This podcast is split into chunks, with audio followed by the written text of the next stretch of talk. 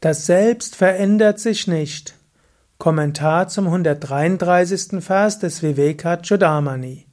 Shankara schreibt: Der Erkenner der sich stets verändernden Zustände der Gedanken und Gefühle und des Ego und der Vorgänge und Abläufe im Körper, Sinne und Lebenskräfte handelt nicht und ändert sich in keiner Weise auch wenn er deren Gestalt annimmt, wie Feuer im glühenden Eisen. Du bist der Beobachter, Jnata.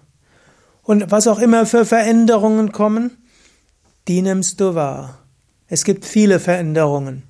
Du kannst die Veränderungen der Welt wahrnehmen. Aber wie du die Welt wahrnimmst, ist ja nicht, indem du die Welt direkt wahrnimmst, sondern nimmst die Welt wahr als Veränderungen in letztlich in deinen Upadis, in deinen begrenzten Attribute.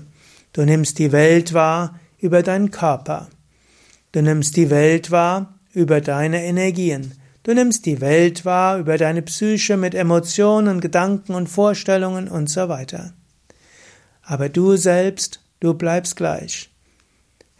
Vielleicht gibt es eine Welt, diese Welt spiegelt sich in dem Körper, in der Psyche, in den Emotionen, in den Gedanken, in den Vorstellungen. Aber wer nimmt alles wahr? Du nimmst es wahr.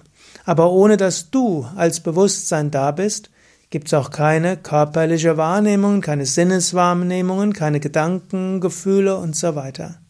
Du selbst bist ewig. Alles andere hängt von dem Selbst ab. Ohne das Selbst passiert nichts. Mit dem Selbst scheint vieles zu passieren, aber das Selbst verändert sich nicht.